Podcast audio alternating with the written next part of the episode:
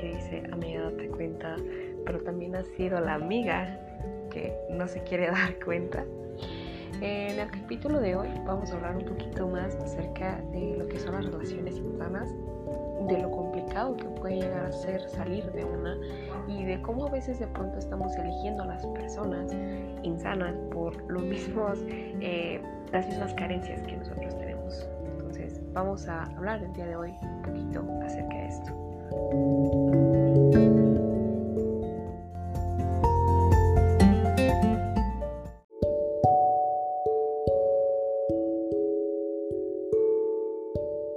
¿Qué tal? ¿Qué tal? Buenas noches.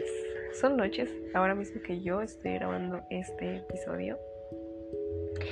Ha pasado mucho tiempo desde la última vez que grabé el último, el último episodio.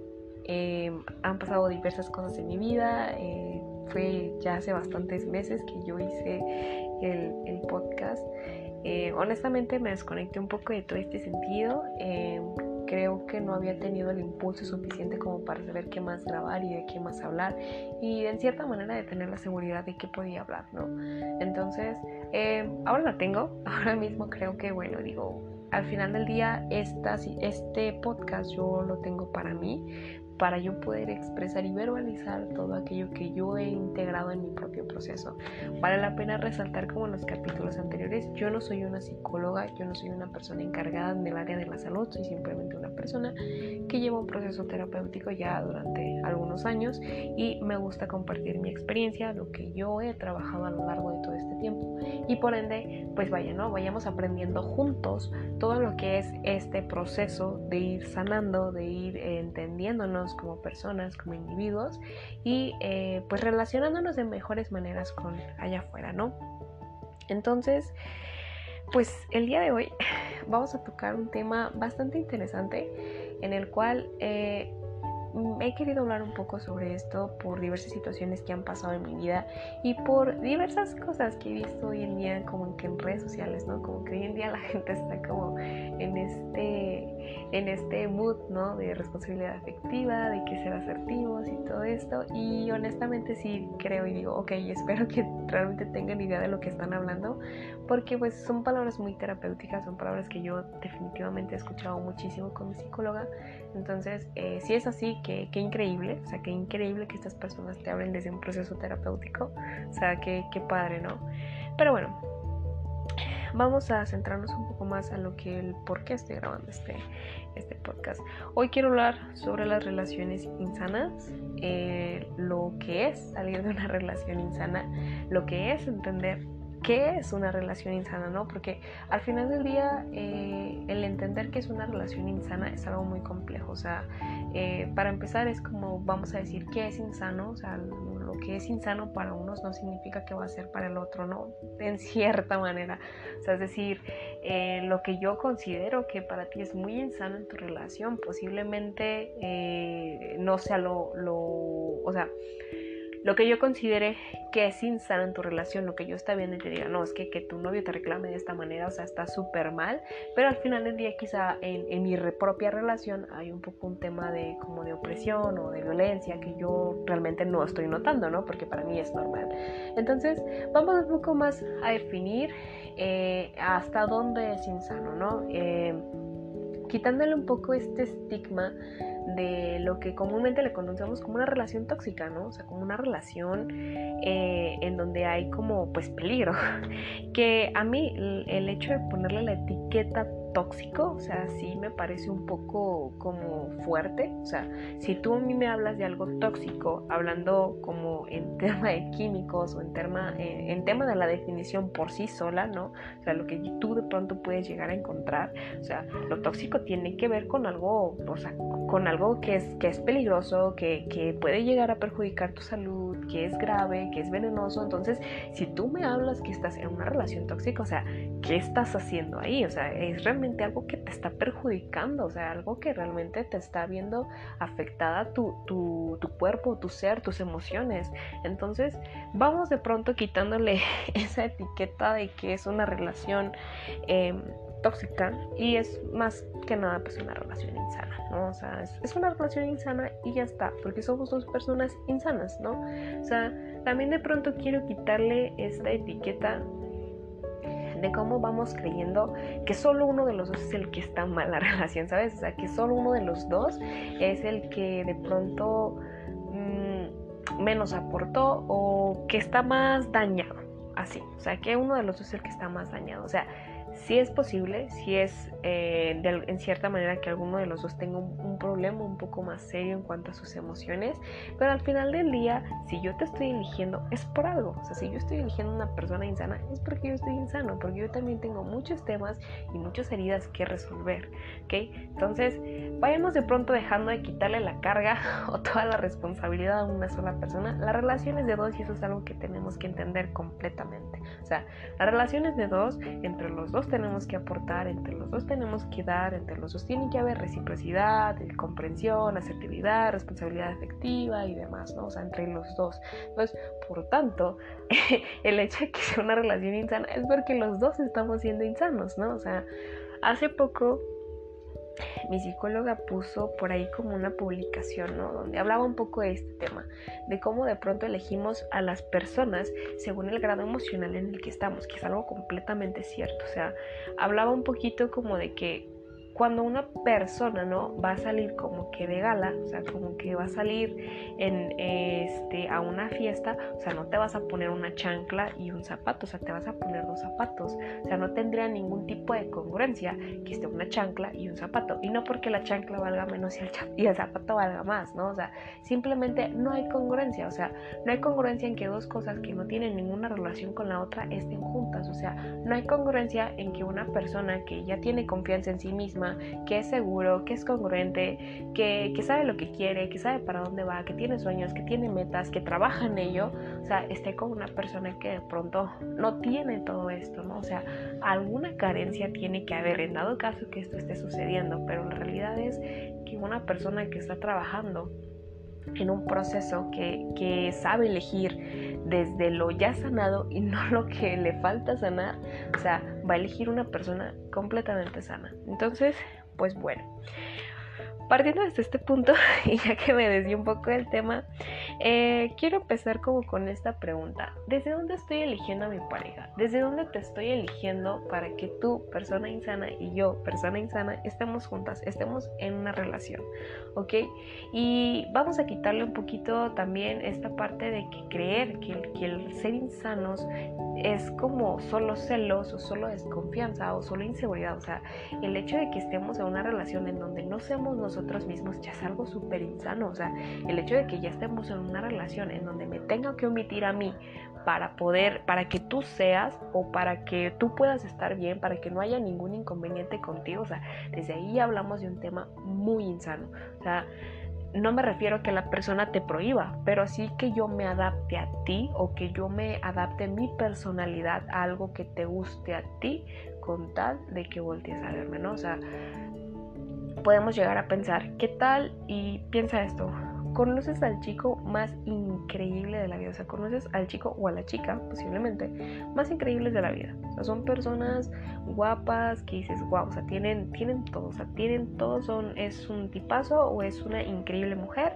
me gustaría estar con ella. Entonces, me doy cuenta que a lo mejor es un hombre a quien le gustaría estar con una mujer eh, súper femenina, ¿no? O sea, súper, súper femenina. Entonces, ¿qué pasa si yo soy alguien que dentro de mí tiene pues estos rasgos masculinos? No rasgos me refiero a que simplemente se defina, ¿no? Como el hecho de, tu vestimenta, ¿no? O sea, hablo más un poco de tu personalidad. Entonces, ¿qué va a pasar eh, en un tema insano? O sea, que yo me omita a mí, que yo me convierta en una persona femenina con tal de estar contigo. Eso totalmente es errado, es insano. O sea, sal de ahí si lo estás haciendo no es para nada, para nada bueno que nosotros vayamos omitiéndonos en quiénes somos y en lo que queremos ser con tal de estar con el otro.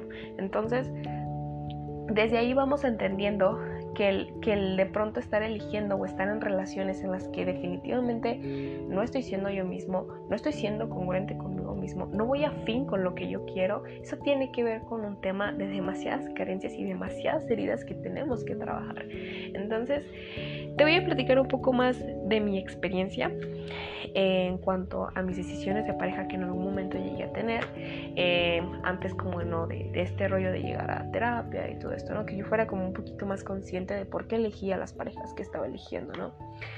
Eh, en mi casa, eh, mis padres se separaron, eh, más o menos yo tenía como unos 13 años, 13, 14 años, no me acuerdo muy bien. So, pues actualmente ya tengo 22, eso ya pasó hace, hace tiempo. En su momento, pues, ok, ¿no? Entiendes, es lo mejor, está en ellos bien y bla, bla, bla, ¿no? Pero la realidad es que en, en, en esta edad, ¿no? O sea, en, en, este tema de que tú apenas vas descubriendo el mundo, o sea, tenía 14 años, o sea, no es como que ya fuera un super adulto para entender al completo el mundo. O sea, yo creo que el mundo lo comenzamos a entender a partir casi casi de que entramos a la prepa o si acaso a la universidad, o sea, que empezamos a ser como más conscientes.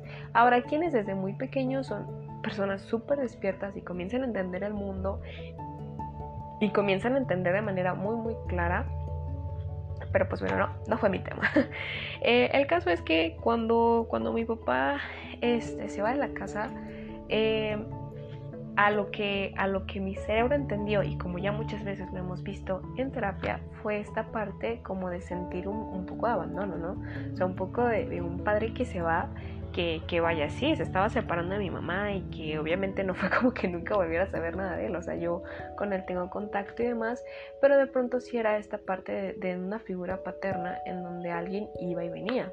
Entonces, traducido esto a una relación, cuando yo, me comienzo a tener relaciones, a tener parejas, eh, me doy cuenta que estoy eligiendo personas con este mismo patrón, personas que van y vienen, o sea, personas que, van, se quedan un momento y, vienen y van y vienen, ¿no? Entonces, ¿desde dónde estaba eligiéndote? Pues bueno, desde la misma carencia, desde el mismo patrón o desde lo aprendido que el, el, tener a un padre ausente, a una persona que va y viene, es completamente normal. O sea, el mundo, como, como me lo has explicado de pronto mi psicóloga, que es algo como que hemos tocado muchísimo el tema en terapia es, o sea, nosotros no entendemos el mundo porque eh, alguien nazca, ¿no? Con, con, esta vasta experiencia, o sea, nadie nace con eso. Nosotros conocemos el mundo a través de los ojos de nuestros padres, ¿no? O sea, si, si tu mamá cuando eres pequeño te dice meter el tenedor en, en donde está el, el, enchufe, pues te va, te va a lastimar, es peligroso, o sea, yo entiendo y traduzco que eso es peligroso, ¿no? Y posiblemente me detenga. Habrá quien no, habrá quien definitivamente quiere experimentar por cabeza propia, pero la realidad es esa, o sea, nosotros vamos conociendo el mundo a través de los ojos de nuestros papás. Entonces, lo mismo va a pasar en una relación. Si yo en una pareja, eh, o más bien en, la relación con mis papás, entiendo que, el, que este sujeto, que es mi padre, vaya y venga, es normal, voy a entender lo mismo en una relación de pareja, que tener a alguien que vaya y venga es completamente normal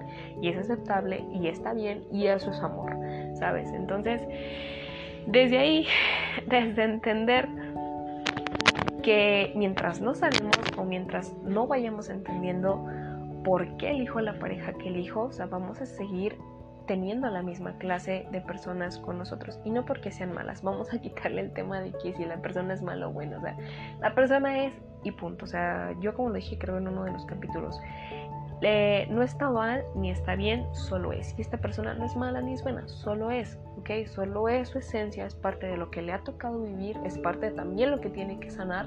Entonces, eh, el entender esta clase de patrones o esta clase de historia de vida en la cual yo he estado, o sea, es, es parte, ¿no? También de descubrir, ok, yo estoy eligiendo a mi pareja por estas, estas situaciones que yo he tenido en mi vida. Entonces, Bien, ya que vamos entendiendo un poquito más de este, desde dónde estoy eligiendo a mi pareja, desde dónde estoy eligiendo esta relación, eh, vamos a, entender, eh, como, como mencionaba, o sea, ¿realmente será que los celos es lo único insano que puede haber en una relación? O sea, ¿realmente los celos es lo único que me está afectando o que puede llegar a, catalogarse, ¿no? Como la típica relación tóxica. Definitivamente no.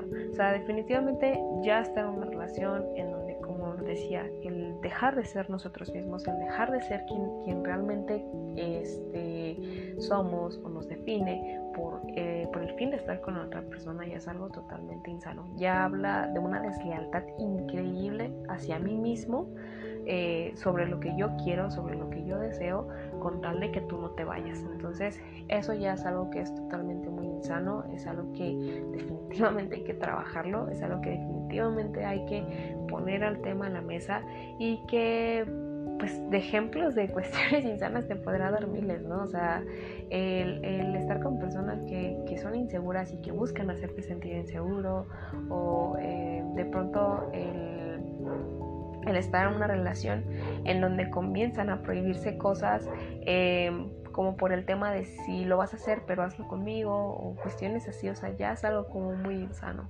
Entonces, los celos no es lo único que va a definir que tu relación sea tóxica. O sea, date el tiempo de analizar la relación en la que estás si no te sientes seguro. O sea, si tu relación va perfecto y tú te sientes bien, está completamente bien. O sea, está completamente bien. Muchas de las ocasiones cuando empezamos a ver que quizá la la relación tiene su grado de, ser algo insano, es cuando, pues vaya, ¿no? Vamos como de pronto yendo a un proceso y diciendo, ok, esto pues no es del todo correcto. Corté un pequeñito segundo el audio porque había un poco de ruido. Eh, eh, aquí afuera de mi casa y de hecho creo que aún se escucha, entonces me estaba distrayendo un poco y necesitaba cerrar la puerta porque si no iba a hablar como Lady Coral. Entonces, una disculpa por eso si se sintió un poquito la, transición entre el sonido. Bueno, vamos a seguir con esto. Eh, otro punto de los que me gustaría como de pronto hablar en cuanto a qué consiste una relación insana es esta parte de las neuronas espejo yo en las clases que tuve con, con mi maestra Emma, que actualmente es mi terapeuta, eh, hablamos muchísimo sobre este tema, o sea, hablamos muchísimo sobre qué es una neurona espejo, sobre, sobre cómo funciona, ¿no? Entonces, básicamente las neuronas espejo son aquellas que nos reflejan completamente una historia de vida similar a la que yo tengo con, con otra persona. O sea, eh, estos patrones o estas carencias que yo tengo, estas heridas que yo necesito, que sean saciadas y sean cubiertas, o tú me las estás reflejando y por tanto tú y yo podríamos de pronto hacer una pareja, que tiene que ver un poco con esos patrones y con estas mismas eh, situaciones que ya había hablado un poquito hace unos minutos atrás sobre eh, el, cómo entendemos el mundo a través de los ojos de nuestros papás. Bueno, pues a través de nuestra historia de vida, a través de lo que ya vivimos, es conforme vamos eligiendo a la pareja, ¿no? Entonces ahí es cuando entran las neuronas espejo, cuando yo veo una persona y tiene ese no sé qué, qué, qué sé yo, y te aseguro que te ha pasado esa persona que dices, es que tenía ese no sé qué que me encantaba, que me gustaba muchísimo, que yo no sé ni siquiera eh, de pronto como por qué tuve esta relación, pero pues la tuve y resultó ser que pues fue algo muy insano, ¿no? O sea, fue algo como muy, muy, insano, o sea, de pronto puede llegar a pasar.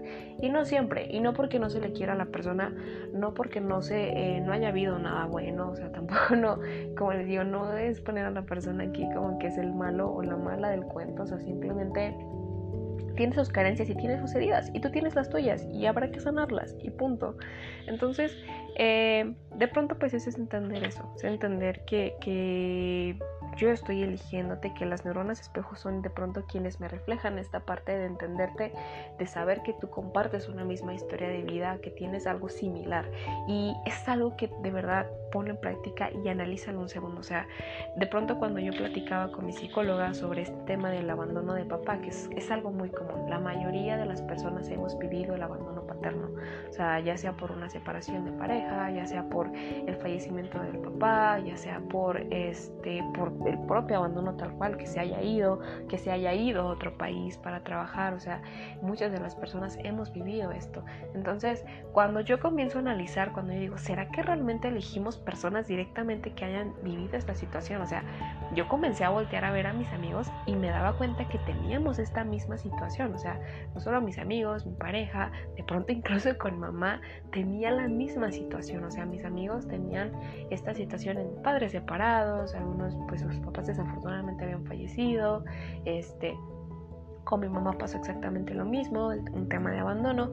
Entonces, de pronto entiendes que es un patrón constante que va de generaciones en generaciones y es por ello que ir a terapia es lo más increíble que puedes hacer por tu familia eh, a partir de ti en adelante. O sea, es romper con todos estos patrones por el fin de poder tener algo sano, o sea, de poder tener, uh, si tú quieres una familia, si tú quieres una pareja o si quieres de plano estar solo y, y crear a, un hijo, pues bueno, criarlo de la manera más sana posible es, lo mejor que puedes hacer.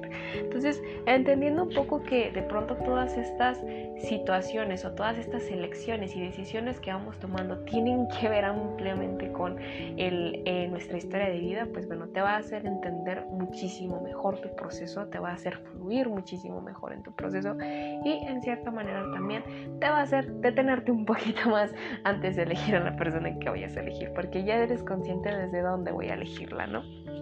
Entonces, eh, esta parte última que es desde dónde comenzamos a ver el mundo, que es el último punto, eh, como ya lo explicaba, tiene que ver ampliamente con el cómo nuestros papás nos van en cierta manera poniendo eh, a entender, ¿no? O sea, nos, nos van eh, diciendo que está bien, que está mal, a qué tenemos que tener miedo, qué hace, qué es peligroso, ¿no? O sea, nosotros como niños, yo no sé qué es la violencia, yo no sé qué es ser asaltado, yo no sé qué es trabajar, o sea, yo no sé qué son todas estas cosas y conforme lo voy entendiendo es gracias a mamá o es gracias a papá, ¿no? O sea, eh, el, el entender, el que ellos me vayan criando es lo que me da esta pauta, ¿no?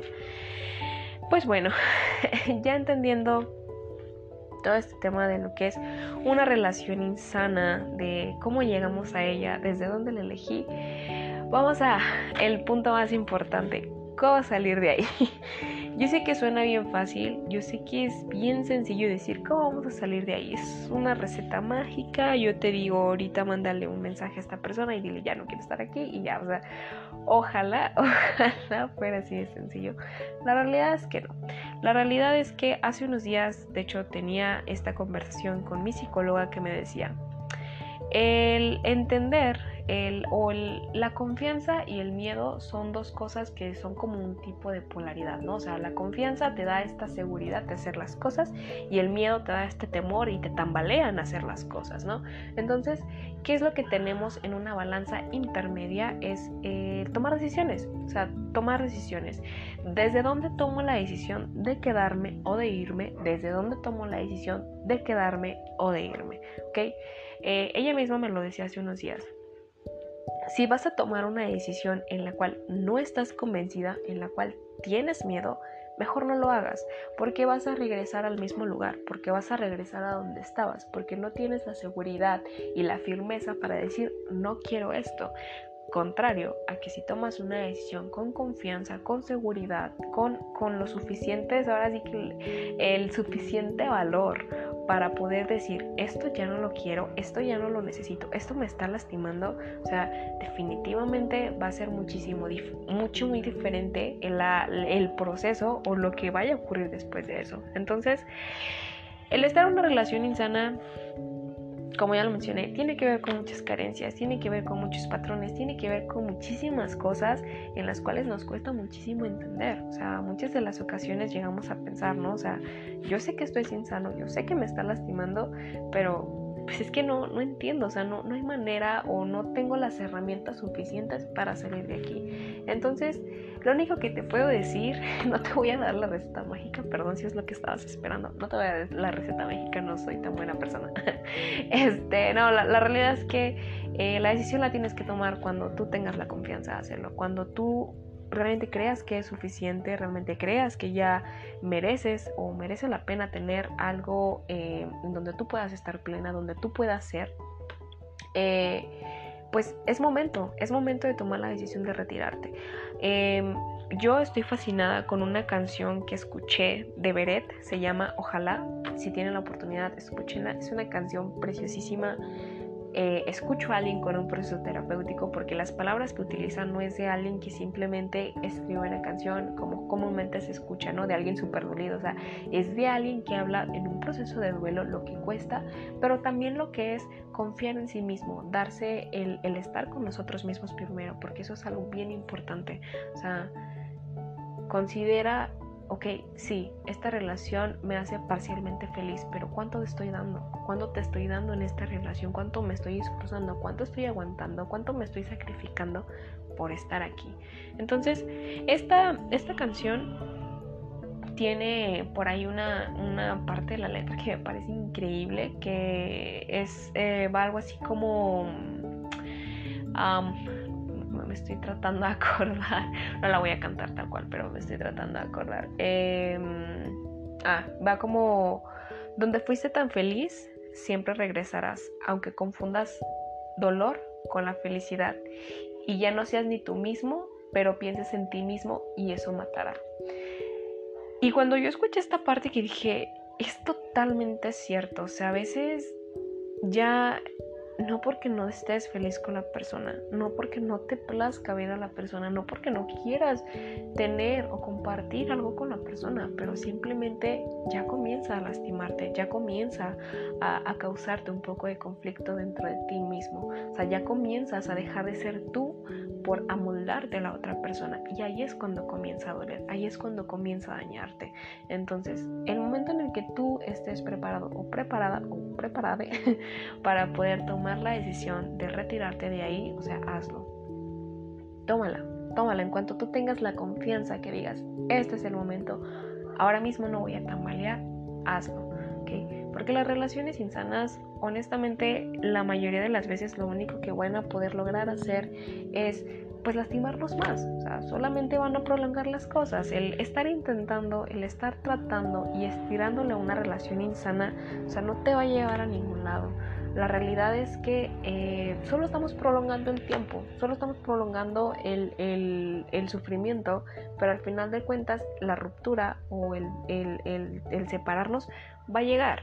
¿okay? Es muy complicado o es bastante ah, como extraordinario el que dos personas puedan llevar un proceso terapéutico y logren seguir juntos, o sea, logren tener esa misma confianza y puedan seguir, tiene que haber mucho de las dos partes para que esto suceda. Tiene que haber mucho de tu parte y de mi parte para que esto vaya sobre el mismo camino. Pero la realidad es que no siempre vas a encontrarte una persona que esté dispuesto a, a modificar sus mismos patrones, a trabajar en sí mismo con tal de quedarse. Entonces, si ya no tienes esto, lo mejor que puedes hacer por ti mismo es retirarte de la manera más sana y amorosa para ti, no para la otra persona. Posiblemente la otra persona ni te lo entienda. Posiblemente la otra persona no sepa ni lo, ni lo que le estás hablando. Posiblemente tú le digas, es que yo me quiero ir porque ya no me siento bien aquí, porque hay muchas cosas que no me gustan, estoy dejando de ser yo. Y posiblemente esta persona no te va a entender, no, no va a escuchar lo que le estás diciendo. Eh, pero eso no es asunto tuyo. O sea, el, el que la otra persona entienda lo que le estás diciendo no es asunto tuyo. Tú toma tu decisión con tu seguridad, con lo que tú quieres hacer, con, con todo lo que necesitas y, créeme que el dolor es algo muy temporal, o sea, el dolor es algo que, que, tarde o temprano pues va a cesar. O sea, honestamente a veces es peor estar en una relación en donde duele más el, el, que no estoy recibiendo lo que yo quiero, en donde siento que no tengo lo que yo me merezco, a, a de pronto pues vivir el proceso del duelo, ¿no? Que hablo del enojo, la tristeza y los acuerdos. O sea, a veces es muchísimo mejor vivir esto por un momento a que quedarme en una relación en donde estoy dejando de ser yo. Entonces, pues nada, este podcast ya lo alargué un poquito. Espero te haya servido la información que di. Vuelvo a lo mismo, hablo desde mi experiencia, desde lo que he aprendido, desde mi propio proceso terapéutico. Te invito a que vayas a terapia, te invito a que busques a una persona profesional en la salud, te invito a que te sanes. Es algo que créeme que al pasar el tiempo cambia tu manera de ver el mundo, de pensar, de expresarte incluso. Entonces, de verdad hazlo Muchísimas, muchísimas gracias por quedarte hasta este punto, por escucharme. Espero todo te haya servido, todo haya sido productivo para ti. Y pues nada, espero poder ser más constante de ahora en adelante. Estaré pensando si haré estos capítulos cada 15 días o cada semana. Y pues muchas gracias por el apoyo. A todos aquellos que eh, siguieron escuchando el capítulo del duelo, me llegaron que hubo varias reproducciones. Qué bueno que les gustó y espero también este les guste. Que tengan una excelente noche, día, tarde y hasta la próxima.